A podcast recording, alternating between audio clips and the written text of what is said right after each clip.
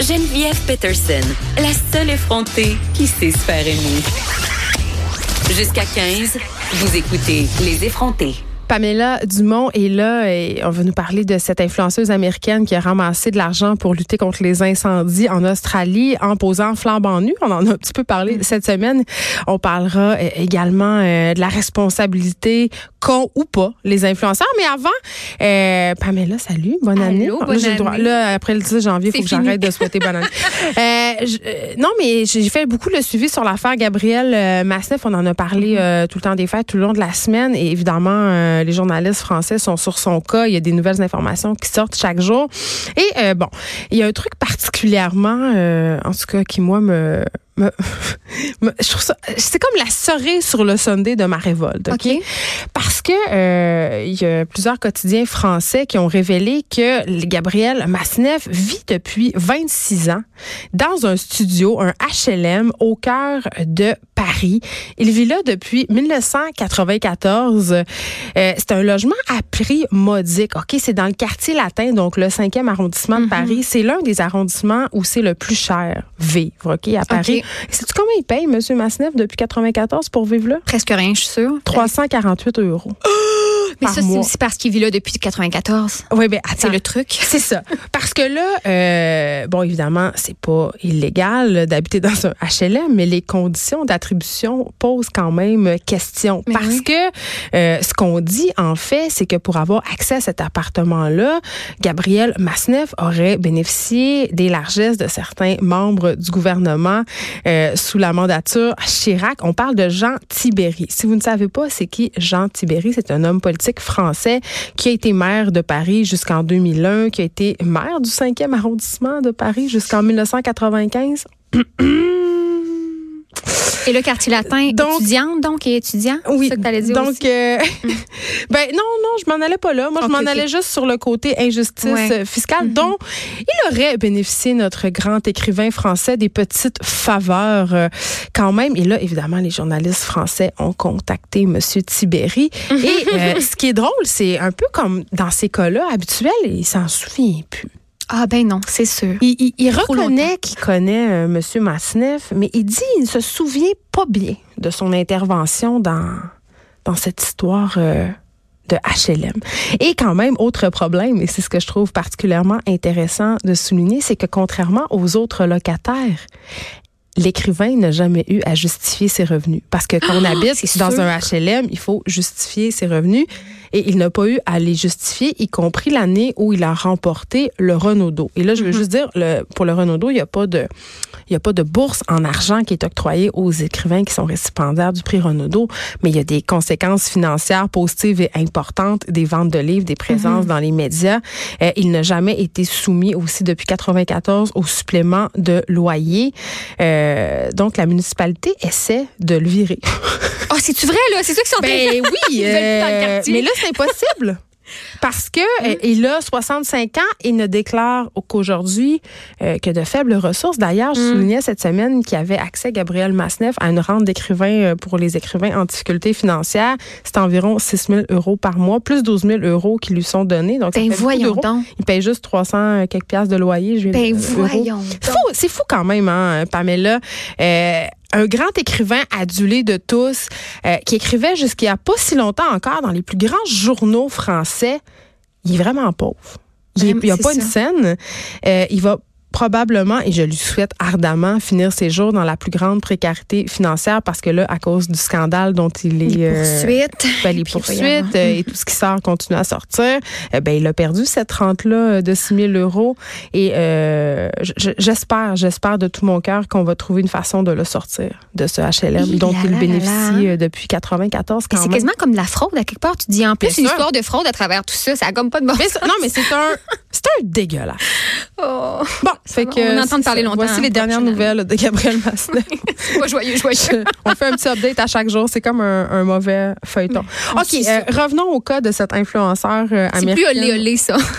Oui, mais c'est ça me déprime tout autant. Mais c'est sûr parce que pour la cause, on s'entend que c'est tragique. là, C'est totalement tragique. Pourquoi elle fait ça? Elle a fait ça. Puis après ça, on peut parler de euh, de son moyen. Hein? C'est ça Ben, qu'on va rappelons, faire. euh, rappelons un peu les est-elle? Cet, cet influenceur qui a ramassé des fonds pour. Mais là, à date. Elle a dépassé le million, envoyé des, des nudes. Oui, c'est ça qu'elle dit sur parce qu'elle a qu'elle un GoFundMe. Oui.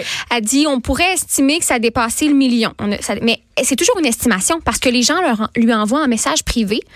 Une euh, preuve. une preuve qu'ils ont payé tant. Là, revenons au concept. Elle a publié la semaine dernière, le 3 janvier, un tweet qui disait toute personne qui donne 10 dollars et plus à une association qui aide à combattre les feux en Australie Mm. euh, va recevoir une photo nue de moi. Donc, c'est comme C'était déjà une fille qui faisait du nu, là, on va se le dire. Là. Euh, des, oui, des photos osées. Ouais. Des photos osées, mais après ça, euh, euh, oui, elle était mannequin aussi.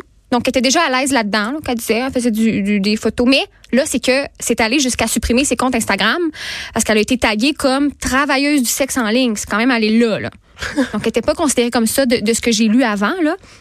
Mais elle était influenceuse. Donc, euh, moi, ça me fascine parce que ce, ce, je vais le mettre entre guillemets, on en discutera, Geneviève. Mais Ouais.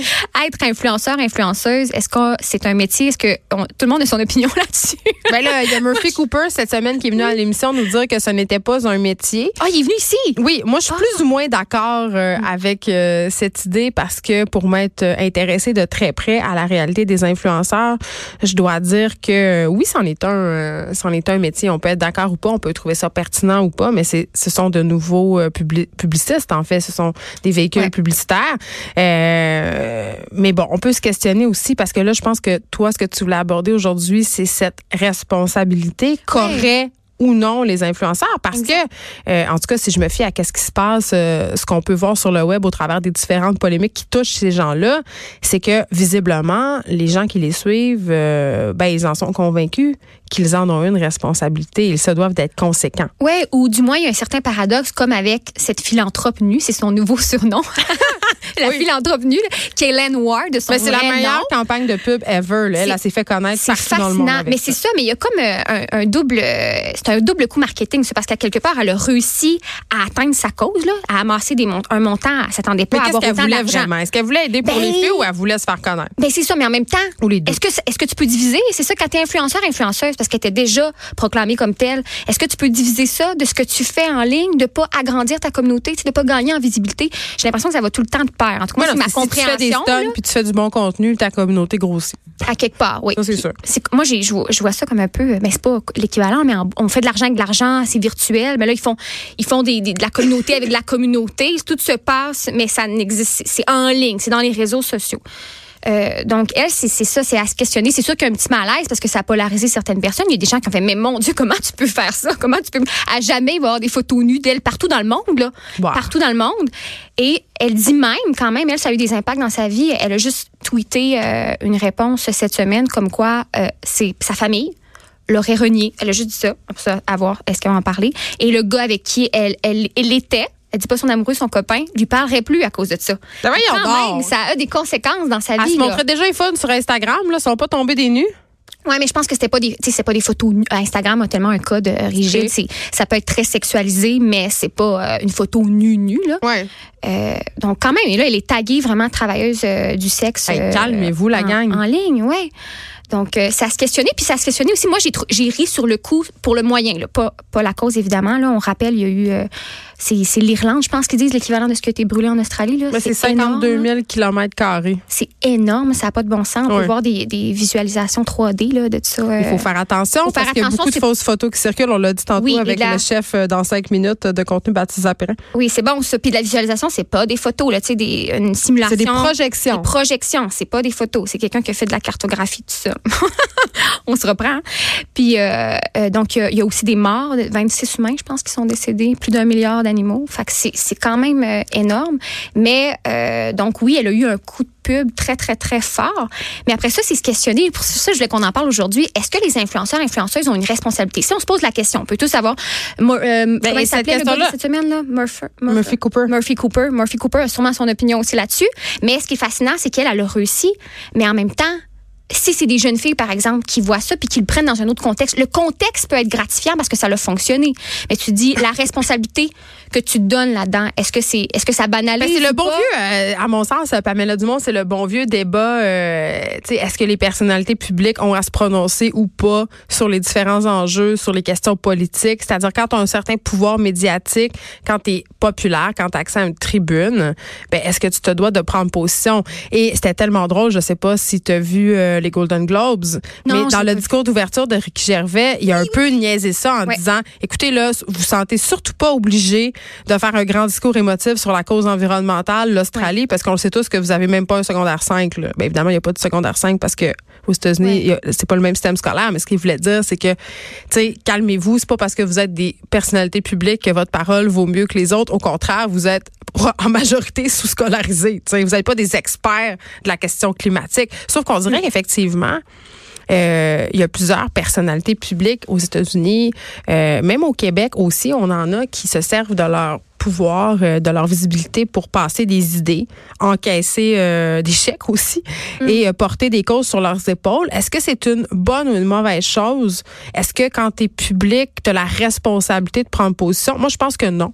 Quand tu pas obligé de Parce que prendre la position. responsabilité de la cohérence. Puis de, mais quand tu te nommes influenceur, influenceuse aussi, ben, Là, comment quand tu parles de cohérence, tu fais à, à référence à Alanis Desilets. Ouais, euh, ouais, ouais. Parce que justement, juste pour ceux qui n'ont pas suivi, là, Alanis Desilets, il y a quelques mois, a fait un post sur le fait qu'elle était tellement éco-anxieuse qu'elle n'aurait pas d'enfant. Et là, cette semaine, elle faisait un post pour euh, pendant le Avec temps des fêtes euh, avec elle était euh, associée à une grande pétrolière pour aller visiter sa famille.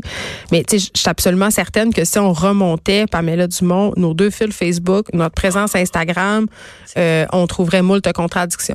C'est sûr. Mais moi, ce qui me fascine, si on dit qu'il n'y a pas de responsabilité, c'est que c'est quand même ton but d'influencer. C'est pas juste qu'on parlait de célébrité. Le, Moi, le je pense discours c'est une responsabilité vis-à-vis du public auquel tu t'as. euh, Tu sais, si ton following, c'est des jeunes filles de 12 ans, ben, tu sais, arrange-toi pour être un bon modèle pour elles. Ouais, mais c'est ça. Mais sur quoi on juge un bon modèle? Parce que moi, je suis. Ben, si tu fais la promotion de la drogue et de l'alcool, puis Ouais. du sexe en condom, c'est, pas ça. là. OK. Mais on s'en. Ça, Ce c'est un exemple ça, un peu oui. extrême. Oui, c'est ça, assez catégorique. Mais je pense aussi, c'est parce que moi, j'ai de la misère à comprendre c'est quoi être influenceur, influenceuse. Peut-être parce que j'en suis pas beaucoup, puis je suis déconnectée. Je suis sûre que mes parents ont encore plus de misère, par exemple. Mais euh, le cas des célébrités. Non, mais les influenceurs, c'est juste des célébrités web. Oui, c'est tout. ça. C'est le même principe qu'une vedette de cinéma. Oui, mais Même ça se construit différemment quand même parce que la personne qui a fait du, du euh, qui a une expertise qui est, qui, est- qui est à Hollywood, qui a fait des films, ok, elle a pas une expertise dans ce qu'elle peut prendre parole dans son discours des Golden Globes comme ça a été critiqué dans euh, le discours humoristique. Oui. Mais ça reste que ça n'a pas été comme ça qu'ils se sont construits par rechercher de la notoriété. Ça a été par leur talent ou leur expertise. Alors que de ce que je comprends, du moins, euh, corrige-moi si je me trompe, un influenceur, une influenceuse, ça va être vraiment la quête de notoriété qui va l'avoir mené là et pas le contraire. Ben, je trouve que c'est une vision un peu boomer de. de Ah, OK. Eh ben, de- super, de- je suis boomer aujourd'hui. c'est rare. boomer, c'est ça que j'ai envie de dire. Ouais. Non, mais en fait, euh, c'est un préjugé qui est quand même largement répandu que ce qui anime à la base les influenceurs, c'est cette quête de célébrité. On s'entend que si tu veux être influenceur et en faire un métier, euh, c'est peut-être pas tant la célébrité qui t'intéresse que le nombre de likes, parce que plus tu as de gens qui vont te suivre, plus tu vas avoir accès à un potentiel de générer de l'argent qui va être grand. Ça, c'est une chose, mais euh, on a trop tendance, à mon sens, à penser que c'est facile de devenir influenceur, alors que pour devenir populaire, pour avoir beaucoup de, de suiveurs, hein, comme on dit, ben il faut être capable de générer du contenu puis du bon contenu. Parce que si tu es juste poche, ben il y a personne qui va te suivre. Donc ça prend un certain talent et tu remarqueras que les influenceurs qui, qui sont très populaires, les influenceurs qui, qui ont des millions d'abonnés, ils ont un créneau, ils ont une politique éditoriale très très précise. Après on peut remettre en question la pertinence du contenu qu'ils publient.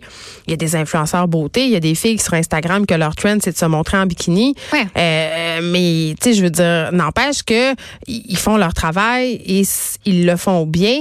Puis la célébrité, oui, c'est clair que c'est un c'est une finalité, mais est-ce que c'est le premier objectif?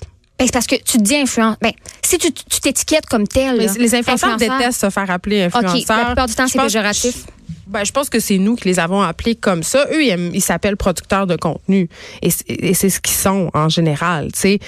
Euh, mais je suis consciente. Puis, tu sais, c'est sûr que quand on voit aller des gens comme Alanis Desilets et au Baudouin, tout ça, euh, qui sont qui sombrent souvent dans le ridicule, c'est difficile de donner de la crédibilité à ces gens-là. Mais si on regarde les YouTubers, tu sais, ce sont des gens qui sont excessivement compétents, qui partagent du contenu qui souvent euh, est pertinent. Tu sais, on peut critiquer euh, des chaînes de beauté, dire que ça sert à rien le maquillage puis tout ça, mais des filles comme Cynthia Dulude, euh, qui sont des maquilleuses, ont drôlement bien tiré leur épingle du jeu sur YouTube puis ont su quasiment, tu sais, bâtir des empires. Ils ont des brands de maquillage à leur nom maintenant.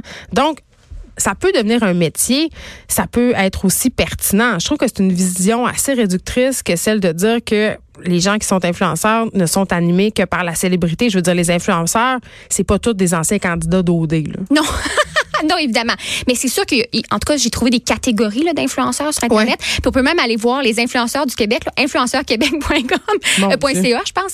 Et c'est vraiment très drôle parce que je suis allée dans les catégories journalistes, puis il y avait plein de gens d'ici. Tu avais Richard Bartineau, tu avais Mario Dumont, tu avais Benoît Dutrisac. Ben c'est, ah ouais, OK, donc sont influenceurs, pas malgré eux, mais c'est, c'est, ça s'est mis dans le chemin de la mais c'est quoi un influenceur? Dans le fond, c'est quelqu'un qui a un impact, social quand il dit mm-hmm. quelque chose ou quand il pose quelque chose. Donc, voir comme ça. Fait que des fois, mais des fois, c'est défini plus par rapport à l'audience, parfois sur l'impact. L'actualité avait fait euh, l'an passé un, palmarès des 100 personnes les plus influentes du Québec, mais tu sais, à quoi on mesure cette influence-là? Mm-hmm. Tu sais, euh, bon, dans, dans, ce que tu as cité dans, dans cette page-là, il y a Richard Martineau, Mario Dumont, qui sont des personnalités médiatiques influentes auprès d'une certaine tranche de population, mais je suis certaine que si tu demandes à un jeune de 16 ans qui est Mario Dumont,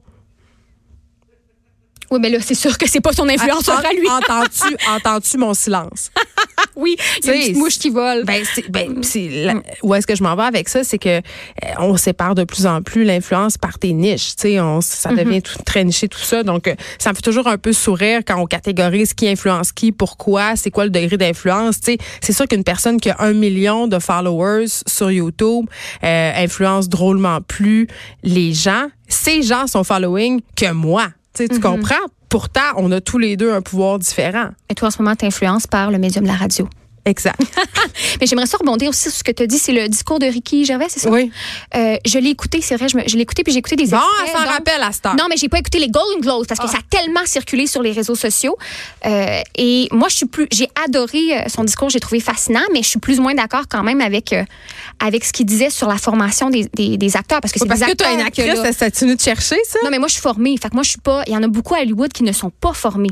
Mais ce que je veux dire c'est qu'ils sont ils sont talentueux et souvent pourquoi quand ils prennent la parole c'est en tant qu'individu. Il y en a là, mais qui, disent je vais vulgariser une situation, c'est arrivé. Mais Michelle Williams, à son discours, qu'elle a parlé qu'on a compris qu'elle s'est déjà fait avorter, par exemple. C'est très personnel. C'est pas moralisateur. C'est pas moi j'ai compris quelque chose. C'est je peux vous parler et c'est ce qu'ils font de mieux parler à travers un discours qui est émotif, qui est individuel. C'est ce qu'ils font quand ils font des rôles. Mais parfois, ça donne lieu à des dérapages. On a parlé euh, notamment de Gwyneth Paltrow avant que tu arrives ici. Ah oui, oui. Euh, avec le pouvoir euh, vient de grandes responsabilités. Ça termine bien, je trouve, ce segment. Pamela Dumont, merci. Je vous souhaite un excellent week-end, tout le monde. Moi, je vais aller soigner ma voix. Je vais essayer d'arrêter de, de vous tousser d'en face d'ici lundi. Vincent Dessureau suit dans quelques instants. Et avec euh, la fin de semaine, va venir le retour de Mario Dumont lundi. Oh! On pourra lui demander euh, s'il pense qu'il influence euh, les jeunes de 15 ans. à lundi, tout le monde.